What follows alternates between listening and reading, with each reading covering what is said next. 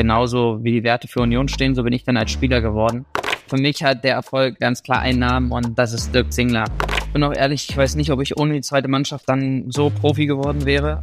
Im Urlaub in London ruft mich mein Kumpel an und sagt mir, du, pass auf, es ist alles geklärt, du kannst jetzt nach Schalke wechseln. Und er hat mich schon extrem aus der Fassung gebracht, weil ich ihm gesagt habe, an dem Tag, ich möchte äh, meiner Frau einen Heiratsantrag machen. Ich habe das 1-0 gemacht und bin noch fünf Minuten später rumgelaufen und habe die ganze Zeit mit Gänsehaut an dem Moment zurückgedacht und war gar nicht so wirklich im Spiel anwesend. Ja, das war sensationell, unbeschreiblich und ich sage ja, dieses Gefühl, einmal im Fußball leben zu können oder mehrmals, das ist der Grund, warum ich diesen Sport liebe. Wir sind jetzt die Nummer eins in der Welt. Jetzt kommen die Spieler aus Ostdeutschland noch dazu. Ich glaube, dass die deutsche Mannschaft über Jahre hinaus nicht zu besiegen sein wird. Niki Tacker, der Podcast im Fußballosten. Mit Robert Hofmann und Sebastian König. Ja, Robi, schön, dass du wieder bei mir bist und ich sage herzlich willkommen an euch da draußen zu einer neuen Folge Niki Tacker. Robert, wie geht's dir denn? Hervorragend geht's mir. Ich bin sehr kurz vom Urlaub, sehr urlaubsreif, aber auch voller Vorfreude. Insofern geht's mir bestens. Oh, du fährst in den Urlaub, das heißt nächste Woche kein Podcast, wenn du im Urlaub bist oder wie sieht's aus? Wo geht's hin? Darfst du das verraten? Der Podcast kennt natürlich keinen Urlaub. Selbstverständlich werden wir nächste Woche auch hier wieder eine Folge aufnehmen, gar kein Problem. Es wird dann aber von Curaçao sein. Als etablierter Teilzeit-Holländer ist es immer noch Teil von meinem kulturellen Ankommen und da musst du auch einmal in Curaçao gewesen sein. Also der Länderpunkt 59 ist schon in Planung. Also dann die erste Podcast-Folge mit Sonnenbrille dementsprechend von dir. Auf jeden Fall. Da freuen wir uns drauf. Worauf wir uns auch freuen, ist der heutige Gast. Endlich mal ein aktiver Spieler. Spieler, der lange in unserer Region war. Aber bevor ich hier zu viel erzähle, Robi, stell du mal gern vor, wen wir heute bei uns haben. Also du hattest 90 Minuten Zeit, dir vernünftige Fragen zu überlegen, ehrlich. Und er stellst mir zwei so scheiß Fragen. Fragt man nach dem letzten richtigen Profi aus dem Union-Nachwuchs, der den Sprung geschafft hat, fällt seit Jahren nur sein Name. Begonnen hat die Karriere des Stürmers bei Stern Kautsdorf und im NLZ der Eisernen. Über die zweite Mannschaft schaffte er den Sprung zu den Profis und spielte insgesamt 17 Jahre in Berlin-Köpenick. Über seinen Lieblingsverein Schalke 04 und Fortuna Düsseldorf führte ihn sein Weg zu den Störchen in den hohen Norden. Bei Holstein Kiel hat er am letzten Sonntag in Liga 2 geknipst und ist heute bei uns. Herzlich willkommen, Steven Skripski. Moin, grüßt euch. Moin, Stevie, schön, dass du bei uns bist. Ich habe eine Frage, die ist mir jetzt schon mal äh, häufiger in den Sinn gekommen in der Vorbereitung. Wie oft musst du deinen Namen buchstabieren? Es ist im Laufe der Zeit weniger geworden, aber anfangs sehr, sehr häufig sowohl das Buchstabieren als auch vor allem das Aussprechen. Okay, wie, wie ist es richtig? Äh, ich bevorzuge Skripski. Und ich glaube, wir können uns darauf einigen, dass wir auch Stevie sagen können. Genau. Denn das ist vielleicht für euch da draußen ganz spannend. Wir haben auch einen gemeinsamen Bekannten. Du warst bei einem unserer mit besten Freunde als Trauzeuge aktiv. Der gute Marc, der auch den Kontakt hergestellt hat. Gruß geht raus. Da Frage von mir, wie oft hat Marc dir in seinem Leben von seinen B-Junioren Torjägerzeiten erzählt, dass er alles zerschossen hat? Wie oft hörst du dir die Geschichte an? Relativ häufig. Der ist jetzt ein bisschen abgeebbt, wenn ich auch ein bisschen erfolgreicher war. Aber die Geschichte ging so weit, dass er mir auch noch sein, ich glaube, letztes aktives Trikot zumindest überreicht hat. Geil, sehr cool. Ja, von Marc Bergmanns mehr als 100 Toren bei den B-Junioren äh, zu deiner aktuellen Saison bei den Störchen. Ich glaube, da müssen wir ein bisschen differenzieren zwischen dem, wie ihr gerade steht und wie du bisher abgeliefert hast. Du bist auf Platz drei, sowohl bei den Torjägern als auch bei den Scorern. Also ich glaube, die zweite Liga sieht gerade einen sehr, sehr guten Steven Skripski. Wenn wir auf Holstein gucken, 14 Punkte Rückstand auf den HSV auf Platz drei und dann sind es noch acht Richtung Regensburg nach hinten. Wie schätzt du es ein, die Lage aktuell? Ich glaube, wenn man den Trend der letzten Spiele so verfolgt, ist es schon ein Stück weit brenzlig im Sinne von fünf Spielen ohne Sieg. Und der Abstand nach unten, der ist noch relativ komfortabel, wenn man es so ausdrücken möchte, aber trotzdem ist die Situation an sich schon sehr gefährlich. Und trotzdem würden, glaube ich, viele Vereine gerne mit uns tauschen. Jetzt haben wir am Sonntag ein ja, brutal schweres Spiel vor der Brust. Für die Kogge geht's auch um alles, aber für ein guter Dinge, dass wir da endlich mal wieder einen Dreier holen. Ja, wir drücken die Daumen, aber wir sind ja eigentlich ein Podcast aus dem Fußballosten, also können wir ja gar nicht so richtig Daumen drücken, aber über die Hansa sprechen wir später nochmal. Robi, da müssen wir sprechen nach dem Spiel. Stevie, nimm uns mal mit. Ihr habt am Sonntag gegen Bielefeld gespielt. Wie sind so die Tage danach? Was macht ein Profi an den beiden Tagen danach? Wann ist Videoanalyse? Gibt's Regenerationstraining? Hast du mal einen freien Tag gehabt? Eigentlich wäre es so, dass wir einen Tag äh, nach dem Spiel uns immer zusammentreffen. Dann ist für die, die gespielt haben, ist Regeneration am Tagespunkt. Da machen wir viel äh, trotzdem noch Beinkraft und ein bisschen Ausradeln, sondern Spinning. Und davor gibt's für die ganze Mannschaft noch die Analyse vom Spiel und der zweite Tag danach ist frei. In unserer speziellen Situation war es so geplant, wäre das Spiel erfolgreich gewesen, auch das so durchzuführen. Aber aufgrund der letzten Wochen und da die Situation ist, wie sie ist, gab es kein Frei, sondern wir haben uns getroffen nochmal länger Zeit miteinander verbracht, viele Gespräche, nochmal analytisch auch alles aufgearbeitet, worauf es jetzt in den nächsten Wochen vor allem speziell darauf ankommt. Und ich hoffe, dass wir das schon zum Wochenende hin umsetzen können. Ja, du hast gesagt, ihr habt fünf Spiele nicht gewonnen. Nichtsdestotrotz, wenn man eure Ergebnisse im Prinzip die ganze Saison fast so durchgeht, in den letzten Wochen ganz besonders, ist eigentlich immer knapp. Und immer, wenn es so knapp ausgeht, fragt man sich ja immer, woran liegt es dann schlussendlich? Was ist so ein bisschen euer Rückschluss für die kommenden Spiele, wo er sagt, an den Hebel müssen wir ran? Also definitiv, wenn man auf unser Torverhältnis sieht, äh, bei uns fallen unfassbar viele Tore. Wir sind offensiv sehr durchschlagskräftig, lassen trotzdem noch viele Großchancen liegen. Das gehört zur ganzen Wahrheit auch dazu, aber kriegen halt viel zu viele Gegentore. Und wenn man dann auch am Wochenende sieht, dass zwei Tore nicht reichen, um überhaupt einen Punkt mitzunehmen, dann glaube ich, ist der Hebel relativ leicht. Äh, wir müssen defensiv stabiler stehen. Das ist das A und O, weil vorne haben wir genug Qualität, auch immer wieder ein Tor zu schießen. Nur wenn du im Schnitt, glaube zwei oder drei Gegentore kriegst, dann ist das viel zu viel. Und da geht es ja nicht darum zu sagen, die Abwehr schuld, der Torwart ist schuld, sondern da ist halt der ganze Verbund in der Bredouille. Aber nichtsdestotrotz ist es so, dass, wie ich es auch gesagt habe, viele Mannschaften würden gerne mit uns tauschen. Man darf das nicht zu schön reden, aber ganz so schlecht ist es jetzt auch nicht. Ja, das finde ich immer einen wichtigen Fakt. Ne? Es werden dann oft Krisen im Fußball eingeredet und dabei gibt es äh, vier Vereine, denen es bedeutend schlechter geht. Wenn wir jetzt mal auf eure Truppe noch gucken, du bist jetzt einer der erfahrenen Spieler, der älteren Spieler, die gehen natürlich auch anders mit so einer Phase um, weil sie schon vielleicht andere Erfahrungen auch gesammelt haben. Wie siehst du da deine Stellung in der Mannschaft? Ja, ich glaube, dass viele schon auf mich hören und das Wort schon relatives Gewicht hat und nicht zuletzt durch die Erfahrung, auch durch die aktuelle Situation. Natürlich, wenn die Leistungen stimmen, dann wird immer auf einen gehört, gepaart mit Erfahrung, dann ist es noch leichter, Leute ja so ein Stück weit zu beeinflussen. Und trotzdem ist es dann an jedem Einzelnen auch einfach seinen Job zu machen, weil am Ende des Tages, darf man auch nicht vergessen, dürfen wir einen Job ausüben, wo Millionen von Menschen von träumen können. Und trotzdem ist es verhältnismäßig relativ wenig Zeit, die wir auf dem Fußballplatz verbringen im Vergleich zu Leuten, die im Büro sitzen und dann halt, ja, die Zeit im Büro arbeiten müssen, wo wir relativ kurzen Tag haben. Und ja, ich finde, man sollte sich mal rückbesinnen, warum man überhaupt mit Fußball angefangen hat. Ähm, das war, weil man halt Spaß hatte, mit damals seinen besten Freunden wahrscheinlich noch zu kicken und einfach auch die Zeit zu genießen. Klar, es ist bei Erfolg leichter als bei Misserfolg und trotzdem ist der Spaß, glaube ich, bei vielen Sportlern das Mitentscheidende, damit auch die Leistung passt. Finde ich super, diesen Ansatz. Hast du den schon immer gehabt oder kommt der dann erst so ab 24, 25, dass man sich wirklich dessen bewusst ist, äh, wie privilegiert man eigentlich gerade ist? Ja, ich glaube, es kommt vor allem, wenn man mit vielen Freunden eine enge Freundschaft pflegt, die halt dann zu, ich sag mal, wenn du 15, 16 bist und so anfängst, so, wo es vielleicht ein bisschen professioneller wird, auch dann in den Profifußball geht, zu tun hast, die dann nicht den Weg des Fußballs einschlagen, sondern in die normale Berufswelt gehen und sagen, ja, du hast hast leicht reden, du bist halt an einem Donnerstag um 13 Uhr wieder zu Hause, ich bin arbeiten und dann denkst du dir, okay, ich weiß, was du meinst und da bringt's nicht viel zu sagen. Bei mir ist es aber auch schwer, sondern es ist einfach privilegiert, das muss man sich selbst auch mal eingestehen. Euer Ziel wird höchstwahrscheinlich sein, möglichst nicht mehr da hinten reinzurutschen, nach vorne ist das Ding abgefahren erstmal, aber für dich persönlich, ja eigentlich eine ganz erfolgreiche Saison, du hast zwölf Tore gemacht, sieben vorbereitet, das ist eine ähnliche Scorerwertung, die du mal bei Union hingelegt hast. Was ist da dein persönliches Ziel oder gibt's da noch sowas, wo du sagst, ja pass auf, das das ist auf jeden Fall was, was ich noch erreichen will, das, was ich mir als Minimum gesetzt habe. Klar, also Rekorde sind dafür da, auch wenn es die persönlichen sind, immer wieder gebrochen zu werden. Ich glaube, das, das ist ganz klar.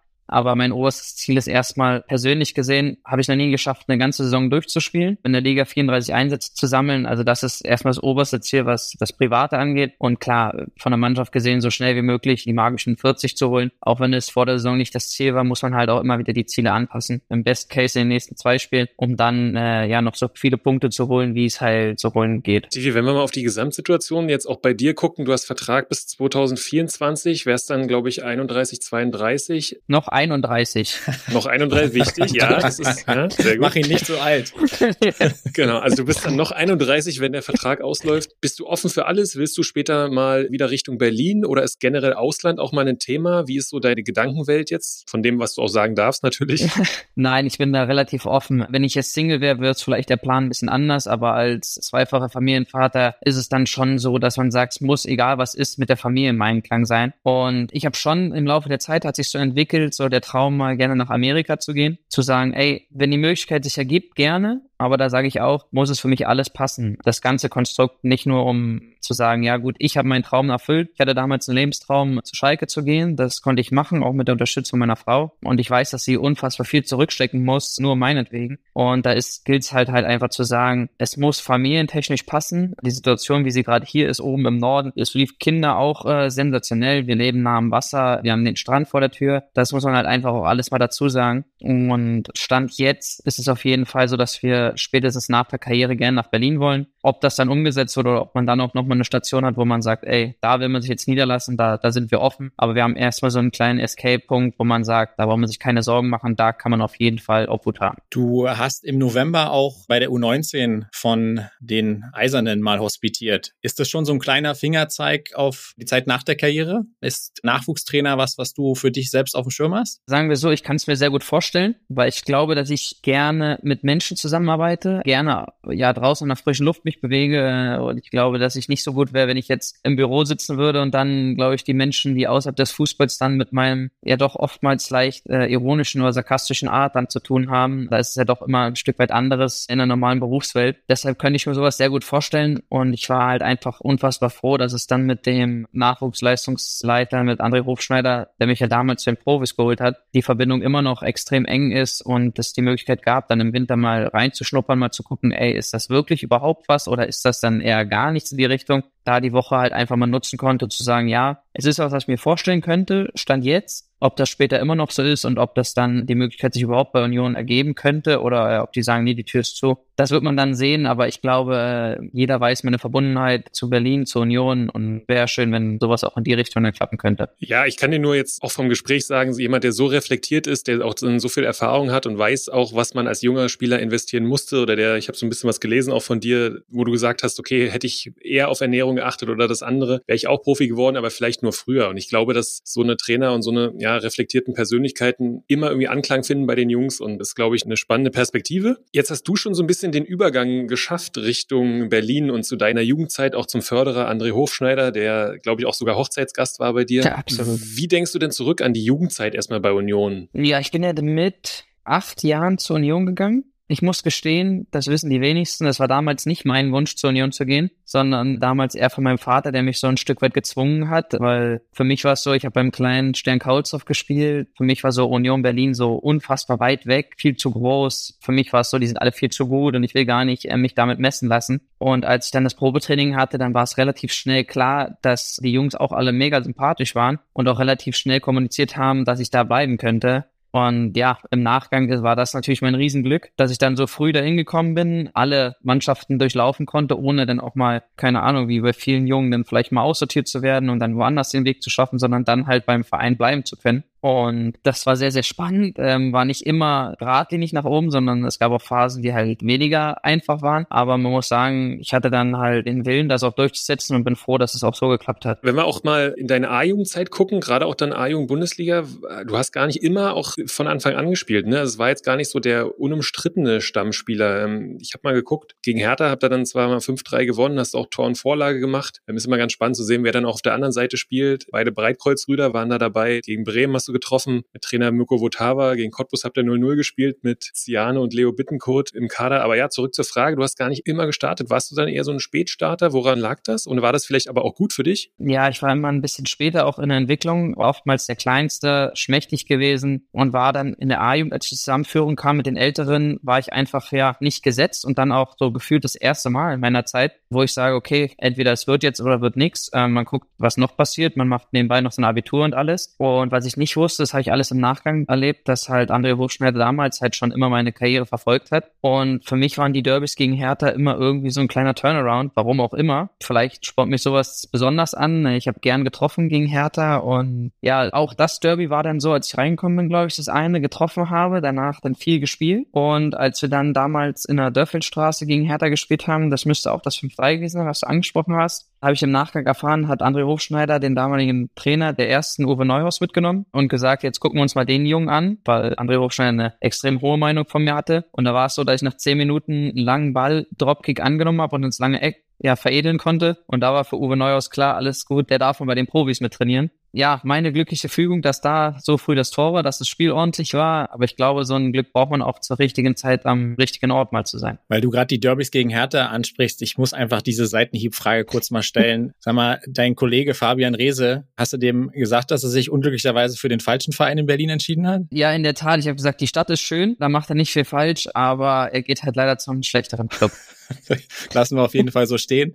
Nee, damit aber zurück zu deiner Unionzeit. Die U23 war für dich aber auch zu dem Zeitpunkt echt ganz, ganz wichtig. Und wir hatten die Thematik hier im Podcast auch schon mehrere Male, dass es in den vergangenen Jahren dann eine Tendenz gab, die zweite Mannschaften abzumelden. Das ist bei Union auch passiert. Wie ist denn deine Meinung dazu als einer der ganz klaren Profiteure dieses Modells? Also für mich war sie extrem wichtig. Ich bin auch ehrlich, ich weiß nicht, ob ich ohne die zweite Mannschaft dann so Profi geworden wäre, zumindest bei Union gesehen, weil man merkt ja auch einfach, wie schwer der Schritt ist. Ich meine, jetzt ist Union noch in die Bundesliga aufgestiegen, ist jetzt auf Kurs Champions League. Da ist der Schritt natürlich nochmal bedeutend größer, als es damals schon war. Und trotzdem war es für mich so, ich konnte als junger Spieler bei den Profis mittrainieren, war dann da noch zu schlecht für, um da halt kontinuierlich Spielpraxis zu sammeln und bin dann halt immer fürs Wochenende runtergegangen und konnte da auf trotzdem ordentlichem Niveau halt mich messen. Sowohl vom körperlichen her, da erst ein bisschen Robustheit dazu zu gewinnen, als auch von der Spielpraxis. Und ja, bei mir war es ja relativ bündig, dass die zweite Mannschaft abgemeldet wurde, wo ich dann ja auch durchgängig dann bei den Profis gespielt habe. Aber ich bin halt auch nicht hinter dem ganzen Konzept dahinter bei vielen Vereinen, wer dann wirklich dadurch Profi geworden ist und wie viel Sinn das für andere Vereine macht, da stecke ich natürlich nicht drin. Ja, es ist ja auch, glaube ich, individuell. Du hast das angesprochen. Bei dir war eine spätere Entwicklung. Manche brauchen früher gleich. Also wenn ich überlege, Florian Würz hat ja gefühlt noch als U17-Spieler schon ganz oben dann spielen können. Da ist ja auch immer der Fußball dann ein bisschen abhängig davon, was du für ein Talent bist. Aber du hast, äh, wir haben mal nachgeschaut, 57 Spiele für die zweite gemacht. Das ist einfach ganz, ganz viel Spielpraxis im Männerbereich, was ich immer sage, was in dem Bereich entscheidend ist. Wenn ich da kurz einhaken kann, es gibt ja auch viele, die ich kenne, die sagen, wir sind die ganze Zeit bei einem Verein, wir sind dann bei den Profis dabei. Und wenn die keine zweite Mannschaft haben, die dann sagen, ja, aber wir trainieren ja bei den Profis. Das ist ja schon quasi wie Wettkampf. Und trotzdem, jeder, der Fußball gespielt hat, der weiß, dass es halt eine riesen Diskrepanz ist zwischen Training und Spiel. Und du wirst im Training nie diese Wettkampfhärte dir erarbeiten können, um zu sagen, ja, ist doch ganz leicht, jetzt kann ich auch Stammspieler in der ersten Mannschaft werden. Und trotzdem von der Bequemlichkeit, wenn man mich jetzt mal nimmt und man sagt, es gibt die zweite Mannschaft nicht, der hat seine ganze Familie beispielsweise in Berlin, der hat seine ganze Freunde in Berlin, ist jetzt bei den Profis, hat jetzt den ersten Profivertrag bekommen, da denkst du noch nicht, warum ist Spielpraxis jetzt so wichtig? Ich trainiere doch und Training ist ja auch wichtig. Und ich hatte halt damals das Glück, die Spielpraxis zu sammeln, aber für viele ist das dann schwer, weil man kann halt relativ leicht ein, zwei, drei Jahre verschenken und dann bist du halt auf einmal 22 und sagst, aber ich habe noch nie ein Spiel gemacht. Und wenn wir mal auf auch Union schauen, und da müssen wir schon mal auch kritisch fragen, wenn wir sehen, wer es jetzt aus diesem, Robi hat es bei der Einleitung gesagt, aus dem NLZ von Union Berlin mal nach ganz oben geschafft hat, dann kommt eigentlich immer nur der Name Steven Skripsky Du hast mit Leonard Maloney einen Spieler, der mittlerweile in Heidenheim ist, der lange in der Jugend war ja, Fisnik Aslani war noch ein paar Jahre da, der jetzt in Hoffenheim dann schon mal einen Bundesliga-Einsatz hatte, aber ansonsten sind es nicht viele. Was denkst du, könnten Gründe dafür sein? Und sind wir dann schnell wieder beim U23-Thema? Ja, also ich finde es echt schwer, auch das Komplexe so ein bisschen zu betrachten. Das war auch das Thema, was ich angefangen meinte. Du spielst in der A-Jugend-Bundesliga. Union ist jetzt ja, wenn ich richtig informiert bin, ja auch nicht immer unter den Top 3 dort. Da ist der Sprung prinzipiell schon groß zur mittlerweile ersten Liga, zur wahrscheinlich Champions League. Ich meine, das ist ja bei anderen Vereinen ähnlich. Also bei Bayern, da gibt's auch auch wenig Spieler, die halt aus der Jugend kommen und direkt halt sind. Es gibt immer mal eine Ausnahme, um Gottes Willen, das ist definitiv so. Aber wenn es ganz einfach wäre und der Sprung so leicht wäre, dann bräuchte man ja immer nur Spieler aus der A-Jugend verpflichten, die sofort Bundesligaspieler sind. Und trotzdem merkt man dann relativ schnell, da es ist nicht nur das Talent, sondern ja, sind unfassbar viele Faktoren, die dazu zählen ich muss sagen, ich bin echt stolz darauf, dass ich halt den Weg gegangen bin und dann auch ja sagen kann, ich bin bei Union Profi geworden und nicht, äh, dass ich den Umweg gehen musste und bin dann später Profi bei einem anderen Verein geworden, komme aber bei Union aus dem Nachwuchs. Ja, Stevie, du hast dann 2010 dein Profidebüt in Frankfurt gegeben und 2013 deine erste Bude gemacht gegen den VfL Bochum. Und wenn man sich die Bochumer Mannschaft von damals anguckt, findet man da unter anderem Leon Goretzka, Christoph Kramer. Wie frisch sind deine Erinnerungen daran noch? Und beschreib doch mal, wie es ist, wenn man dann wirklich erste Mannschaft und Debüt als junger Mann. Das Debüt war meine Auswärts sogar in Frankfurt, oder? Beim FSV? Mhm, genau. Ja. Ich denke, das sind so Momente, die wirst du nie komplett vergessen. Also wenn du jetzt sagst, das Debüt war in Frankfurt, sage ich definitiv Wenn du mich fragst, gegen wen ich das zweite Mal gespielt habe, dann sage ich dir ganz ehrlich, ich habe keine Ahnung, sondern so Ersterscheinungen, die bleiben halt einfach im Kopf. Das ist halt abgespeichert, ob man es will oder nicht. Und auch das erste Tor, das war ja für mich Wahnsinn in der Entstehung. Zwar, dass äh, ein Mitspieler mir damals gesagt hat, der Torwart im 1 gegen 1 kann man ihn noch am ehesten tunneln, weil er sonst gute Reflex hat und alles. Dann nimmst du als junger Spieler das alles auf, saugst das auf. Und was ich auch nie vergessen werde, die ganze Mannschaft kam beim Tor zum Jubeln. Selbst der Torwart damals, Daniel Haas, der ist nach vorne gerannt, um mich zu beglückwünschen, wo du denkst, okay, das ist für die halt auch einfach, wo dich die ganze Mannschaft mitfreut und nicht sagt, ach mein Gott, das ist kurz vor Saisonende, ob wir jetzt Tor machen oder nicht, ist doch auch völlig egal. Und ob der dein erstes macht, meine Güte, ist mir völlig egal. Sondern das sind Sachen, die vergisst du nicht. Und klar, als Stürmer stehen Tore dann auch gefühlt über allem. Ich habe damals auch ein Bild gekriegt von Freunden, wie das Tor entstanden ist. Das hängt heute noch in den Zimmern bei mir, wo du sagst, ey, damit hat halt einfach alles angefangen. Und ja, Tore vergisst man allgemein relativ wenig und vor allem nicht das erste. Coole Story. Weißt du noch, wer der Torwart war? Und was ich auch noch spannender finde, wer war denn der schlaue Mitspieler? Der Torwart war, wenn ich richtig informiert bin, Michael Esser. Das wirst du mir wahrscheinlich noch bestätigen können. Ja, und das kann ich dir bestätigen, das andere nicht. Mitspieler Björn Koplin. Ah, okay. Der kam ja damals aus Bochum. Ah, okay. Robi, Frage an dich. Wer war Trainer beim VfL Bochum? 2013? Hm. Wenn du so fragst, die Legende. Ja, äh, Peter Neururer. So sieht's aus. Da sind wir da wieder. Peter Neururer, genau.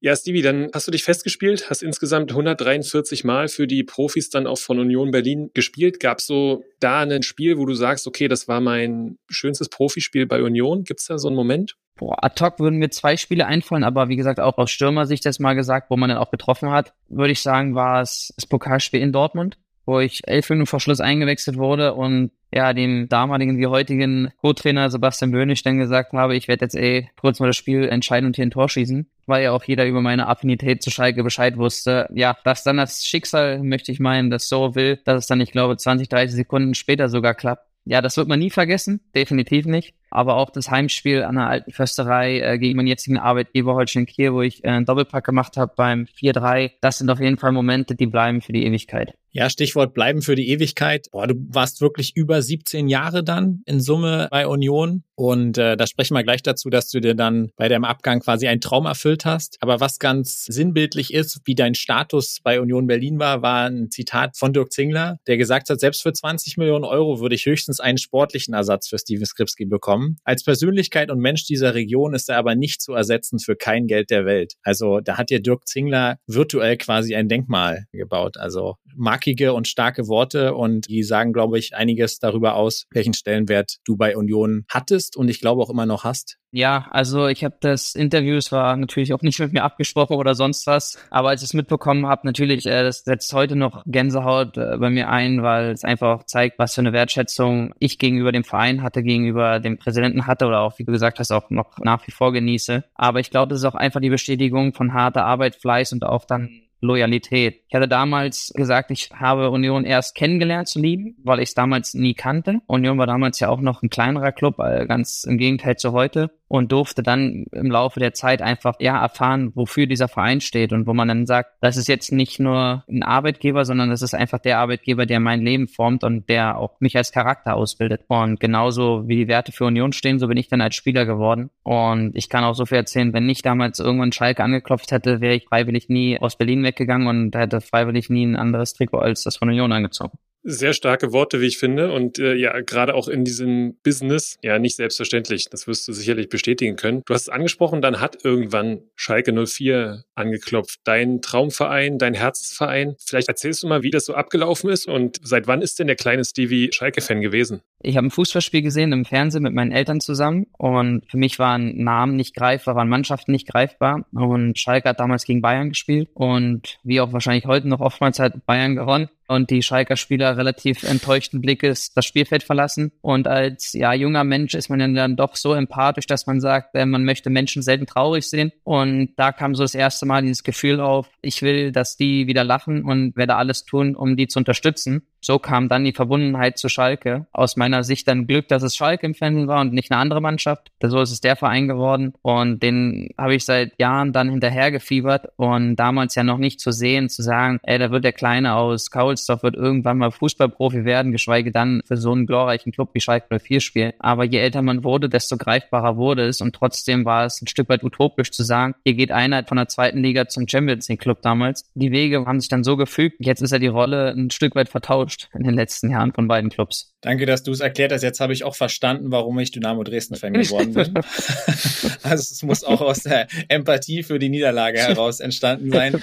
Aber du hast es eben schon äh, beschrieben, dass sich die Wege mehr oder minder gekreuzt haben von Union und von Schalke in, in beide Richtungen. Kannst du dich noch an den Moment erinnern, als, keine Ahnung, dein Handy geklingelt hat oder du eine Nachricht bekommen hast, entweder direkt vom Verein oder von deinem Berater? Hey Stevie, pass auf, Schalke ist interessiert? Ja, relativ gut sogar. Ich war mit meiner Frau nach der Saison im Urlaub in London ein paar Tage und mein Berater ist auch gleichzeitig mein bester Kumpel. Und der wusste natürlich über all meine Erfahrungen und über all meine Gedanken Bescheid. Und ich habe gesagt, wenn ich auch da natürlich noch so halbwegs im, im Flachs, ja, wenn ich Union jemals verlasse, dann nur zu Schalke. Und nach der Saison, es war das Jahr, wo Schalke dann noch Vizemeister geworden ist und wir mit Union zwischendurch auch schwere Zeiten hatten, dann den Klassenerhalt sichern konnten, war die Lücke ja trotzdem noch riesengroß. Und ja, im Kopf habe ich gesagt, Bundesliga, ja, es gab ein, zwei andere Interessenten, wo ich gesagt habe, es interessiert mich überhaupt nicht, da brauchen wir gar nicht drüber reden. Sei es vom Geld oder Perspektive, war mir das alles ja relativ egal, weil ich gesagt habe, wenn, dann nur zu dem Verein.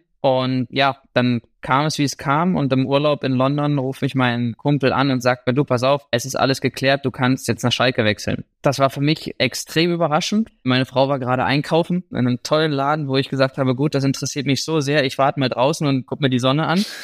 Und dann kam der Anruf.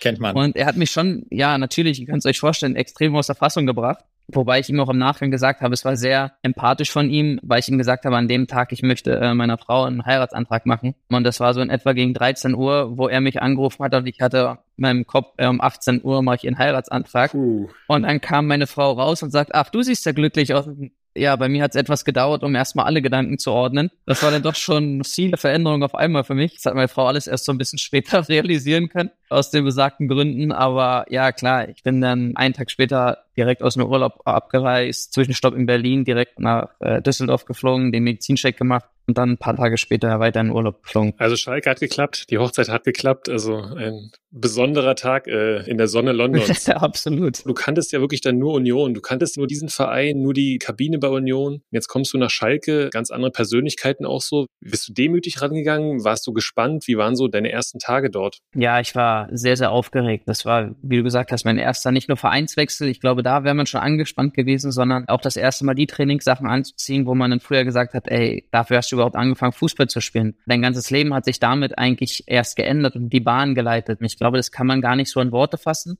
Damals erst recht nicht. Ich glaube, es hat auch ein Stück weit gedauert. Jetzt mit ein bisschen Abstand kann man emotionsmäßig neutraler drüber sprechen. Damals war das alles überhaupt nicht zu greifen. Ich hatte es damals auch im Interview mal erklärt. Die Leute, wo man bei Union Profi geworden ist, die man vom Fernsehen, von der Playstation damals kannte und du ziehst dich auf einmal mit den Legenden um.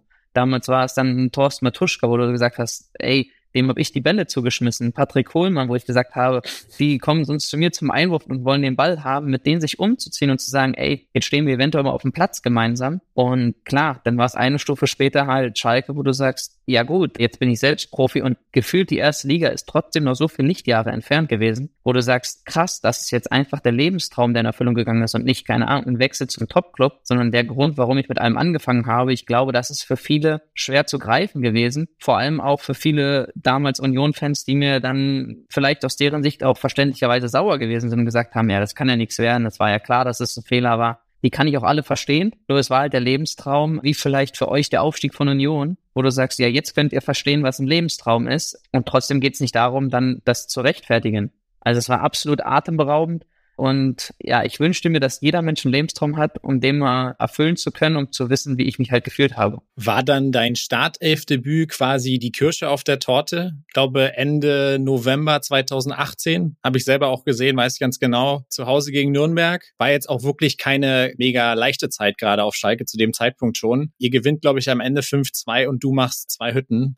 Boah, beschreib mal, wenn du das erste Mal da vor der Nordtribüne standest und da jubeln durftest. Also ich, einfach super schwer greifbar, glaube ich. Ja, für den Verein dann aufzulaufen ist das eine, dann das erste Tor zu schießen vor der Kurve, vor den Verrückten äh, ist das andere. Dann das Spiel zu gewinnen, da ist man schon völlig übermannt. Ich bin ehrlich, ich habe das 1-0 gemacht und bin noch fünf Minuten später rumgelaufen und habe die ganze Zeit mit Gänsehaut an dem Moment zurückgedacht und war gar nicht so wirklich im Spiel anwesend, um dann auch noch kurz vor Schluss ausgewechselt zu werden und mit dann Standing Ovations und mit Sprechchören ausgewechselt zu werden. Das ist natürlich, ja, das ist der Grund, warum man Fußball liebt. Äh, wenn man es dann selbst erfahren kann, ist das Moment geschaffen für die Ewigkeit, wo ich immer noch drauf zurückdenke, Tränen in die Augen kriegen kann und äh, sage, es war einfach trotzdem geil. Also es war wirklich sensationell, das zu erfahren. Bin den Leuten bis heute extrem dankbar, mit einigen noch eng verbunden, wo ich sage, ihr wisst nicht, was ihr da für mich dann kreiert habt, ohne dass die sagen, ja, es war ja klar und wir haben es für dich gemacht, sondern auch hier haben es ja aus der Emotion heraus gemacht. Ja, das war sensationell, unbeschreiblich und ich sage ja, dieses Gefühl,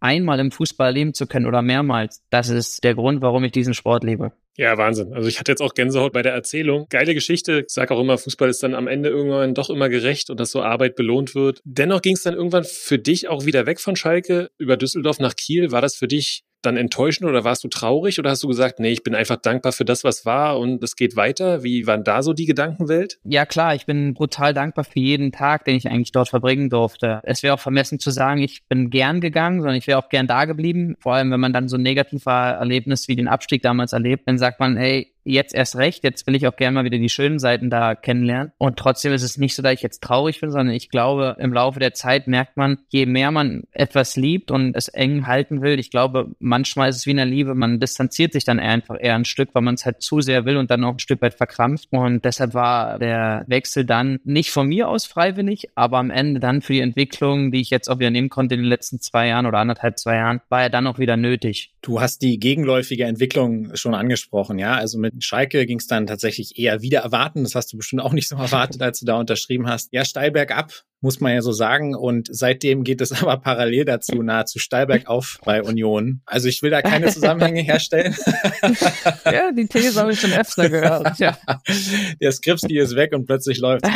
Jemand, der 17 Jahre bei Union war und auch wirklich noch dieses rostige, luftige, alte Stadion kennt und die ganzen Bedingungen in der Wuhlheide, ja. Ich war da als kleines Kind auch öfter, auch öfter mal im Gästeblock und dann das heutige Union sieht, ja, die irgendwie mit, sagen wir mal, mal am halben Bein in der Champions League sind. Wie nimmst du das wahr? Wie siehst du die Entwicklung und was glaubst du, sind die Faktoren, warum das in den letzten Jahren so durch die Decke gegangen ist? Ja, man muss ja zuerst sagen, die haben mit meinem Geld, was sie eingenommen haben, sehr, sehr gut gewirtschaftet. Ich glaube, ohne wäre das ja gar nicht möglich gewesen.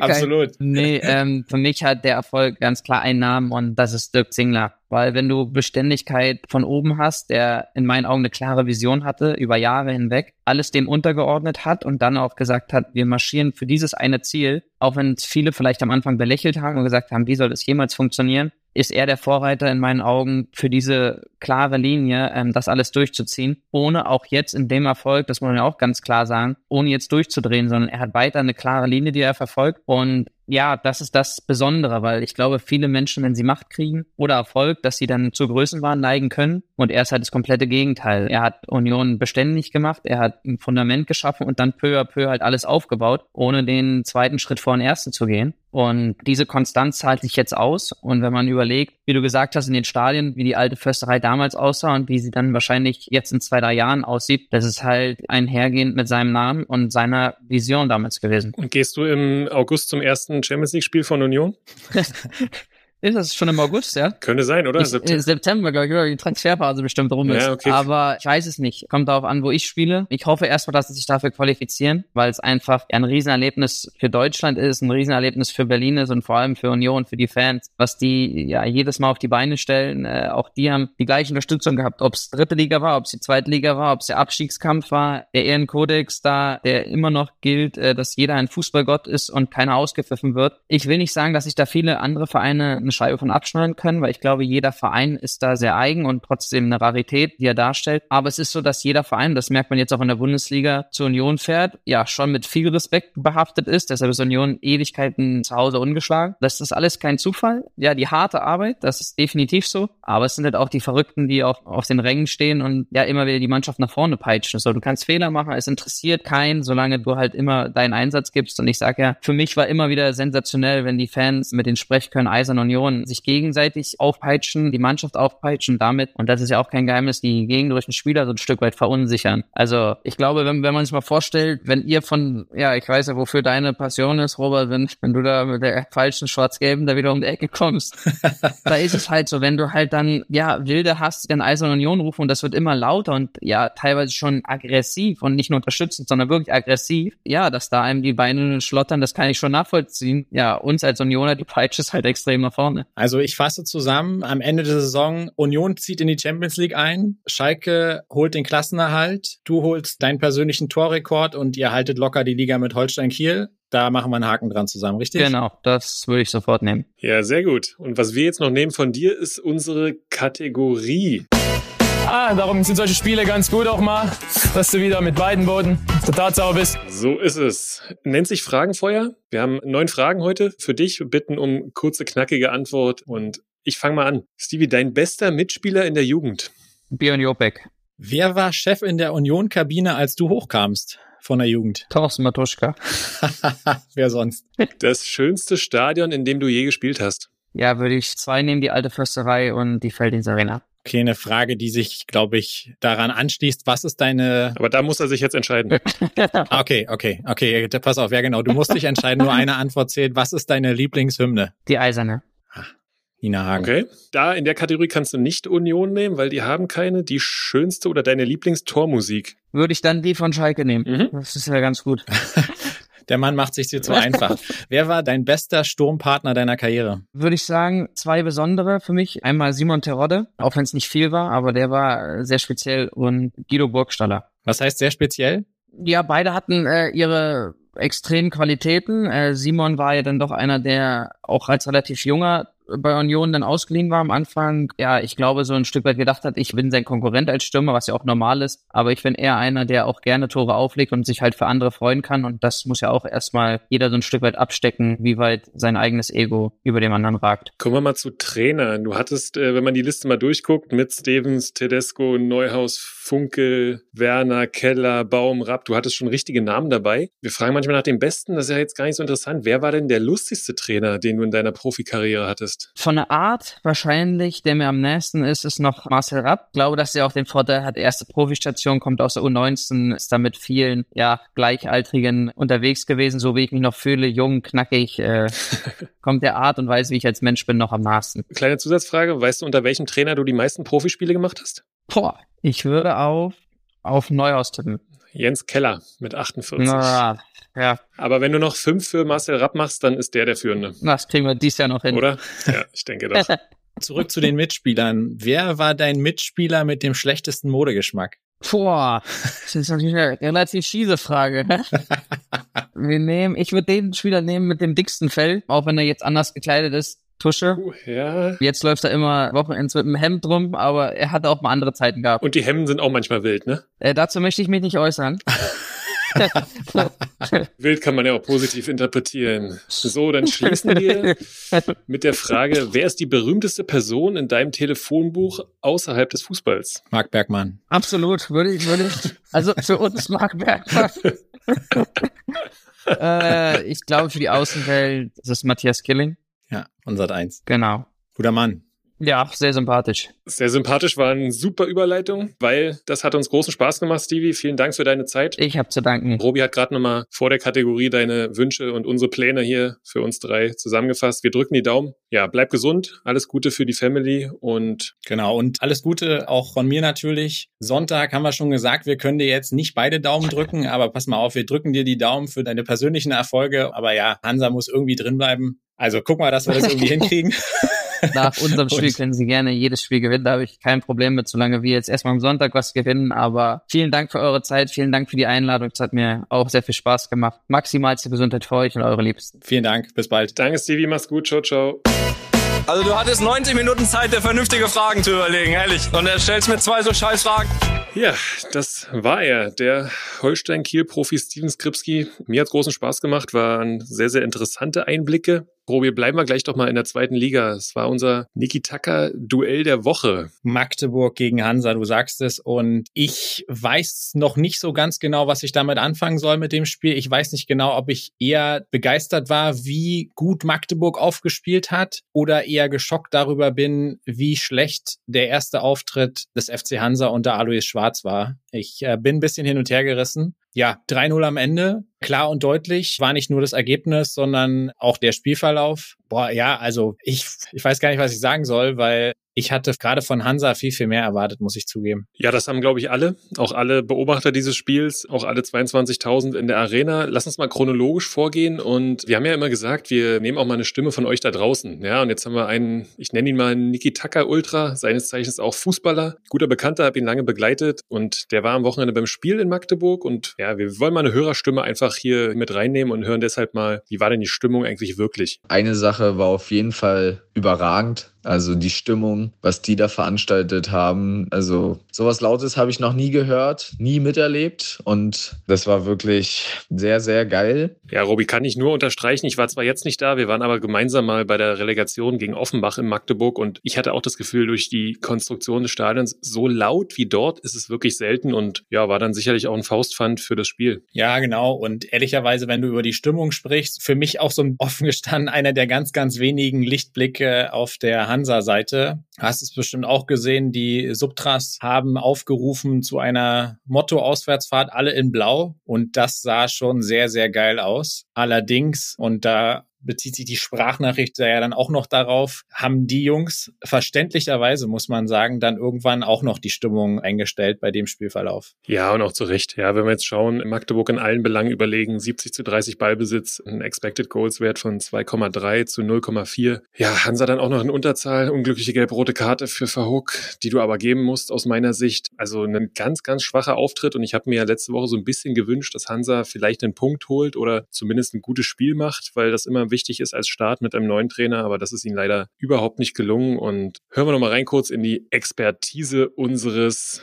Hörers. Also die haben mit Hansa da gemacht, was sie wollten. Hansa stand hinten tief drin. Auch in der ersten Halbzeit wirklich gar keine Torgefahr. In der zweiten Halbzeit hatten sie ja wenigstens irgendwie ein paar Chancen, wo dann auch ein bisschen Pech dabei ist. Aber ich muss sagen, selbst wenn da Pech dabei war, also für diese Leistung hätten sie auch nicht mit Toren belohnt werden dürfen. Ja, dementsprechend ist alles, glaube ich, zum Spiel gesagt gesagt, sehr einseitige Sache. Und ja, Robi, dementsprechend, du hast es schon angedeutet, auch nochmal die letzte Meinung von draußen reinzubringen. Die Hansa-Fans waren 55 Minuten lang sehr gut drauf und dann ist Folgendes passiert. Die Hansa-Fans haben dann irgendwann den Support eingestellt. Und ich glaube, wenn Fans von Hansa Rostock nicht mehr supporten, dann sagt das einiges über die Leistung ihres Teams aus. Ja, und wenn wir über die Leistung von Hansa sprechen, müssen wir auch sagen, ne, Hinrunde war das große Problem lange Zeit die Offensive. Du hast aber hinten immer ganz gut gestanden gestanden. Und jetzt in der Rückrunde ist ja Wahnsinn. Also ich denke an das Heimspiel zu Hause gegen Karlsruhe, wo Rosbach einen miserablen Tag einfach erwischt hat. Und jetzt, wenn du dir das 0-1 anguckst, Ryan Malone spielt erst den Ball vollkommen ohne Not in die Beine der Magdeburger und fällt dann auch noch ab. Also die haben hinten jetzt auch richtig die Scheiße am Fuß. Ja, Scheiße am Fuß plus, ja, ich sage auch fehlende Qualität irgendwo, denn das ist dann schon auch ein Thema, was sie haben. Wir hatten es vorhin angedeutet, Hansa empfängt jetzt Holstein Kiel, ja, mit einem vollkommen erholten und sehr entspannten Steven Skripski, wie wir gehört haben. Bin ich mal gespannt. Danach geht's nach Paderborn und dann hast du schon am 29. Spieltag ein richtiges Endspiel. Ja, zu Hause gegen Kräuter Fürth. Da müsstest du dann auf jeden Fall gewinnen, um wahrscheinlich noch irgendwie mit in der Verlosung zu sein. Also, boah, ich sage, das Einzige, was man jetzt so sagen kann, es kann nur besser werden für den FC Hansa. Ja, absolut richtig. Kann nur besser werden und man muss ja auch bei allem Unverständnis sagen, die Hebel, die Alois Schwarz vielleicht bewegen kann, glaub nicht, dass das jetzt schon nach so kurzer Zeit irgendwie greifen konnte. Aber man muss sagen, Trainereffekt erneut an der Stelle ein bisschen verpufft. Wenn wir über den schwachen Auftritt von Hansa sprechen, müssen wir aber auch einfach auf der anderen Seite sagen, es war ein bockstarker Auftritt des ersten FC Magdeburg. Die Mickey-Mäuse haben wieder gewirbelt, insbesondere Cheka der gleich zwei Tore und eine Vorlage beisteuern konnte. Artig wieder stark. Also es war, das muss man halt an der Stelle auch sagen, ein sehr, sehr couragierter, sehr, sehr starker Auftritt des ersten FCM. Und damit verschaffst du dir natürlich auch echt mal ein bisschen Luft nach da hinten, was sich sicherlich eher positiv auswirkt. Definitiv. Und ich sage dir, ich würde sie sogar jetzt aus dem Abstiegskampf schon rausmoderieren. Gar nicht wegen des Ergebnisses, sondern wegen wirklich der eigenen Stärke. Wir haben schon oft über den eigenen Weg in Magdeburg Fußball zu spielen gesprochen. Viel Ballbesitz, wirklich, ja, moderner Ansatz und freut mich sehr, dass es belohnt wird. Wir hatten es auch im Winter, dass die Vertragsverlängerung von Christian Titz in der schwierigen Phase auf einem Abstiegsplatz vorgenommen wurde und die werden ihre Punkte holen und nichts mehr mit dem Abstiegskampf zu tun haben. Dein Optimismus in allen Ehren. Lass uns mal gucken, weil am Wochenende jetzt am Sonntag spielst du in Regensburg. Es sind die Jungs, die aktuell Platz 16 bekleiden. Wenn sie dort nicht verlieren, dann unterschreibe ich dir deine These. Sonst, wie soll ich sagen, sonst sieht es ein bisschen besser aus als es sich tatsächlich darstellt, punktetechnisch. Klar, aber das haben unsere ZuhörerInnen auch schon gemerkt. Da schwingt immer so ein bisschen Hoffnung und Optimismus für die Ostvereine in unseren Analysen mit. Ich hoffe, dass wir in dem Fall von Magdeburg recht behalten. Und natürlich hoffen wir auch, und dann schließen wir die zweite Liga für uns auch ab, dass der FC Hansa doch noch die Kurve kriegt. Aktuell muss man offen sagen, sind die Anzeichen nicht so richtig da, aber du weißt, ein Spiel mit einem unerwarteten, vielleicht auch glücklichen Sieg und dann sieht die Situation wieder ganz anders aus, vor allen Dingen aufgrund der Tatsache, dass unten eben immer noch alles sehr eng beieinander ist. Und ja, wir haben noch acht Spieltage zu gehen. Also das sind noch 24 Punkte zu holen. Da ist noch alles drin für alle Seiten. Und damit machen wir einen Sprung, würde ich sagen, und zwar direkt mal zwei Ligen runter, weil wir waren beide jeweils im Stadion am vergangenen Wochenende. Ich am Freitag, du am Samstag. Und ich kann mich noch erinnern, dass du gesagt hast in der Woche zuvor, ja, Cottbus, Erfurt, einer von beiden patzt auf jeden Fall.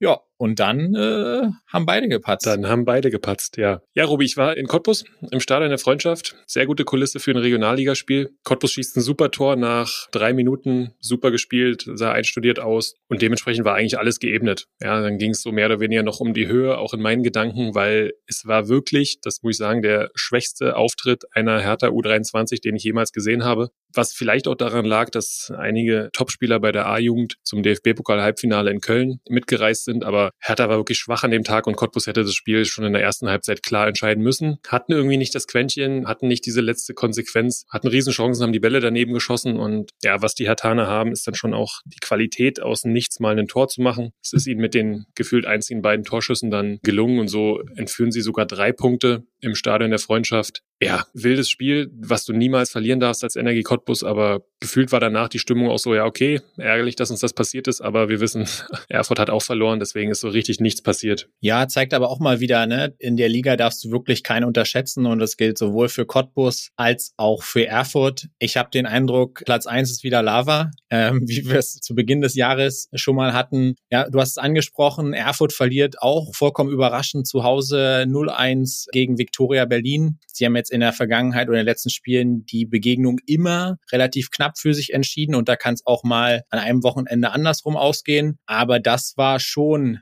überraschend. Hast du davon was gesehen, Basti? Ja, auch nur Highlights, ehrlicherweise, weil ich ja zeitgleich im Stadion war. Aber ja, Viktoria hat einfach eine gute Entwicklung auch in der Rückrunde genommen, den einen oder anderen Großen geärgert. Unter der Woche ein gutes Spiel gegen Cottbus gemacht, nur knapp verloren. Deswegen, äh, ja, also diese Liga bleibt einfach verrückt und spannend bis zum Ende. Robi, es gab auch ein 0-0 an dem Wochenende. Das denke ich mal, war das Spiel, wo du warst, oder? Ja, selbstverständlich. Du musst einfach immer nur nachgucken, wie die Ergebnisse waren und 0-0, dann kannst du zielsicher auf mich gehen. Nein, Spaß beiseite. Ja, ich habe mal wieder 0-0 gesehen am Freitag im Jahn-Sportpark in Berlin, war das Wochenende in Berlin und habe mich dann vom Log-Angebot äh, auf Social Media locken lassen. Für fünf Euro konnte man in den Jan-Sportpark gehen, wenn man einen Screenshot vorgezeigt hat kurz zum Spiel eine erste Halbzeit ganz klar zum Vergessen und in der zweiten Halbzeit dann ein sehr munteres und tatsächlich auch ein sehr, sehr gutes vom Niveau her 0 zu 0. Beide Mannschaften mit klaren Möglichkeiten, das Ding für sich zu ziehen. Jena ein Stück weit noch überlegen, aber im Endeffekt gelingt es keinem, das Tor zu machen und Freitagabend hätte ich gesagt, gut, machen wir einen Haken dran an die Aufstiegsambitionen von Jena und Altklinike und dann Samstagnachmittag stehst du da, sagst, na ja, jetzt ist die Frage, sagst du jetzt als Jena Jena und Altklinike, ja, okay, Glück gehabt oder beißt dir halt einfach noch mehr in den Arsch, weil du sagst, ey, wenn ich jetzt hier gepunktet hätte, dreifach gepunktet hätte, dann wären wir sowas von wieder mittendrin in der Musik. Also ja, auch die würde ich jetzt doch noch nicht ganz abschreiben, zumal es ja da auch noch Begegnungen gegeneinander gibt. Bleibt spannend, aber auf der anderen Seite, du hast gesagt, knapp 5000 in Cottbus, Freitagabend, Jan Sportpark, bei so einer Begegnung 883 Zuschauer und da irgendwie noch so ungefähr, ich würde mal sagen, so 300, 400 aus Jena. Also Klinike und so, dass die haben eine geile Truppe und auch ein sehr, sehr ambitioniertes Trainerduo. Aber der Verein hat halt mal gar nichts mit Regionalliga und schon mal gar nichts, gar nichts mit Dritte Liga zu tun. Das muss man einfach sagen, was die Strukturen, das Umfeld und sowas angeht. Ja, so ehrlich müssen wir sein. Vielleicht wächst das noch. Was man aber schon zum Spiel sagen muss, war jetzt kein typisches 0-0 ne, zu deiner Ehrenrettung. Also da können schon zwei bis fünf Tore fallen. Gerade Maxi Kraus hatte die eine oder andere gute Möglichkeit, auch wirklich gute Spielzüge. Spannend. Unter den Zuschauern war es nicht nur du, sondern auch ein gewisser Toni Wachsmuth. Gerüchte mehren sich wohl, dass eventuell die Sportdirektorenstelle in Jena von Toni Wachsmuth besetzt werden soll. Könnte mir vorstellen, dass das dann in Richtung Sommer passiert. Wäre aus meiner Sicht eine vernünftige, sehr, sehr gute Lösung für den Club, da man ja schon so ein bisschen auch kolportiert hat, dass nächste Saison dieser feste Aufstiegsplatz dann in Jena mit fertigem Stadion, dass sie da dann all in gehen wollen. Und äh, Stichwort, wer war noch so unter den Zuschauern? Es war unter anderem auch Christian Walter da, also Kaderplaner von Dynamo Dresden. Also ich glaube, prominent besetzte Tribüne und fantechnisch so, naja, Medium ausgenommen der Jena-Fans, die muss man sagen, gut Alarm gemacht im Gästebereich. Das war schön zu sehen, aber ansonsten war es einer dieser traurigen Kicks mit unter 1000 Zuschauern in einem Stadion, was viel mehr verdient, was aber leider 24 abgerissen werden soll. Das ist ein Jammer, aber wie it is. Nicht abgerissen vom VfB Stuttgart wurde die alte Försterei. Damit kurzer Blick zur Union. Oh ja, wieder kein berühmtes Spiel, muss ich sagen. Was sie gemacht haben, gerade in der ersten Halbzeit haben sie auch Glück, dass sie nicht in Rückstand geraten. Am Ende steht ein ganz souveräner 3 zu 0 Erfolg mit 38 Prozent Ballbesitz. Ja, das leidige Thema. Wir wissen, was passiert, wenn Union weniger Ballbesitz hat, dann gewinnen sie. Mittlerweile, glaube ich, wirst du recht behalten, dass es wirklich bald Champions League geben kann bei Union Berlin. Ja, das ist echt verrückt. Und du hast so viele 50-50 Bälle und Zweikämpfe gehabt, auch gerade in der ersten Halbzeit. Und das ist im Sport oder im Fußball insbesondere wirklich verrückt, wie die dann in dem Fall eigentlich immer für Union und gegen den VfB ausgerichtet worden sind. Also es ist, ähm, so ist es wenn du vorne drin stehst und Stuttgart mit dem Rücken zur Wand und dann ja auch das letzte Spiel für den schönen Bruno. Aber vom schönen Bruno zum schönen DFB-Pokal, dann vergangenen Dienstag Viertelfinale bei Eintracht Frankfurt. Leider Gottes war die Eintracht dann Endstation für die Eisernen. Und damit kann man sich jetzt voll auf die deutsche Meisterschaft konzentrieren. Ja, Robin, du hast angesprochen, leider jetzt aus dem Pokal ausgeschieden, aber ich denke, das ist vielleicht für die Champions League-Träume gar nicht so schlecht. Und jetzt bin ich mir fast noch sicherer, dass sie mindestens Vierter werden und wir nächstes Jahr dann, ja, wie wir von Stevie gelernt haben, ab, ab September Champions League Fußball in Berlin sehen können. Robi, können wir Zweitliga-Fußball in Dresden in der nächsten Saison sehen? Ich wäre vermessen, wenn ich sagen würde, das können wir definitiv. Aber was wir, glaube ich, sagen können, ist, dass die Wahrscheinlichkeit wesentlich größer ist als äh, in den vergangenen Monaten. Dynamo mit wirklich Big Points in Osnabrück am vergangenen Wochenende. Das war ein sehr souveräner und auch seriöser Auftritt, muss ich sagen, von Dynamo, von ehrlicherweise ein gutes Drittligaspiel, ein sehr gutes Drittligaspiel. Und im Endeffekt gewinnt die Mannschaft, die mehr Intensität reingebracht hat, die mehr Wille reingebracht hat. Und Mo Aslan sicherlich an der Stelle rauszustellen, weil er wieder das entscheidende Tor macht. Ich hätte einen anderen Spieler des Spiels aus Dresdner Sicht gesehen und das ist, ähm, muss ich sagen, mal wieder Niklas Hauptmann. Weiß nicht, ob du es gesehen hast, Basti. Die Vorbereitung ist sinnbildlich für ihn, aber auch für das aktuelle Auftreten der SGD. Auch nach zwei Niederlagen in Folge vielleicht gar nicht so selbstverständlich. Aber Niklas Hauptmann, wenn er nicht verletzt ist, ist der ein absoluter Topspieler der dritten Liga, wenn nicht sogar auch jemand, der absolut Zweitliga-Format hat. Und wir messen oftmals ja Mittelfeldspieler und Stürmer an Toren und Vorlagen. Hauptmann ist auch so ein Typ, der ganz oft den vorletzten Pass spielt oder einen wichtigen Zweikampf gewinnt. Also ich finde den einfach überragend. Und das, obwohl Haupt in seinem Namen steckt, ne? Also auch sehr kreativ.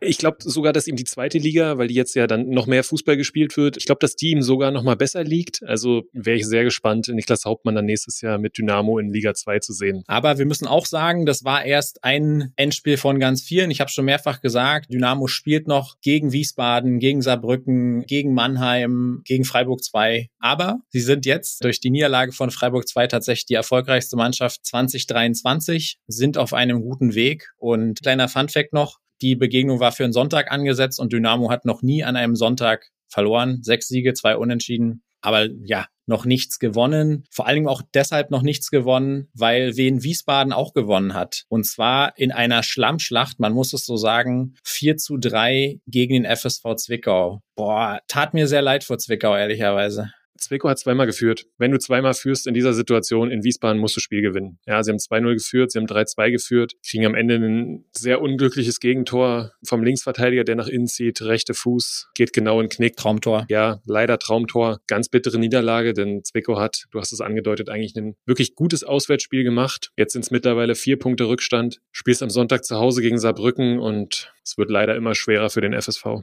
Ja, Absolut. Ich würde gern was anderes sagen. So ein bisschen, also wir haben über Hansa schon gesprochen. Zwickau finde ich aktuell so ein bisschen in einer ähnlichen Position, aber auch dort sind noch acht Spiele zu gehen. Und wenn sie weiterhin solche Auftritte hinlegen und sich dann entsprechend auch belohnen, dann ist weiterhin alles drin. Aber ja, so langsam musst du die Punkte einfahren. Stichwort Punkte einfahren. Und wir haben letzte Woche gesagt, Sreto das Eichhörnchen. Der Hallische FC hat erneut unentschieden gespielt. 0 zu 0 diesmal bei Borussia Dortmund 2. Also damit bei einem direkten Konkurrenten. Ich glaube, dass das Unentschieden am Ende auch in Ordnung geht. Und die ungeschlagen Serie von Sretoristic hält an. Jetzt sind es schon acht Spiele. Nur dummerweise sind es einfach zu viele Unentschieden, weil du kommst damit nicht vom Fleck und durch die Konstellation der anderen Ergebnisse rutscht du jetzt auch wieder unter den Strich. Bayreuth gewinnt gegen Meppen, springt dadurch über den Strich. Halle jetzt aktuell zwei Punkte hinter dem rettenden Ufer und mit einem ja, wichtigen Heimspiel jetzt jetzt am Wochenende gegen Erzgebirge Aue, die sich mit dem ja von uns angekündigten Sieg, sage ich mal ganz selbstbewusst gegen Oldenburg dann wirklich aus dem Abstiegsrennen verabschiedet haben. Was vielleicht noch positiv sein kann, ist, dass Ingolstadt jetzt wirklich noch mit unten reingezogen werden könnte. Ja, dazu braucht es einen Hallenser Sieg, dann wären es drei Punkte auf Ingolstadt, die sich jetzt auch von Gerino Capretti, deinem Lieblingstrainer Robi, getrennt haben.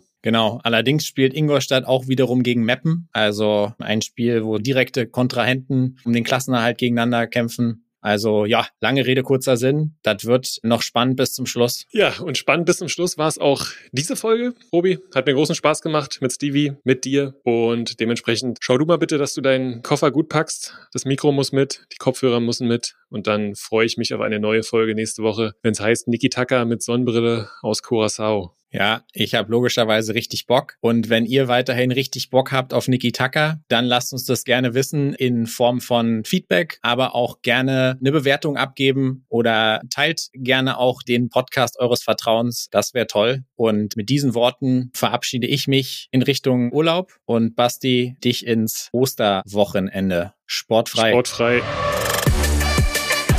Niki Tacker, der Podcast im Fußballosten mit Robert Hofmann und Sebastian König.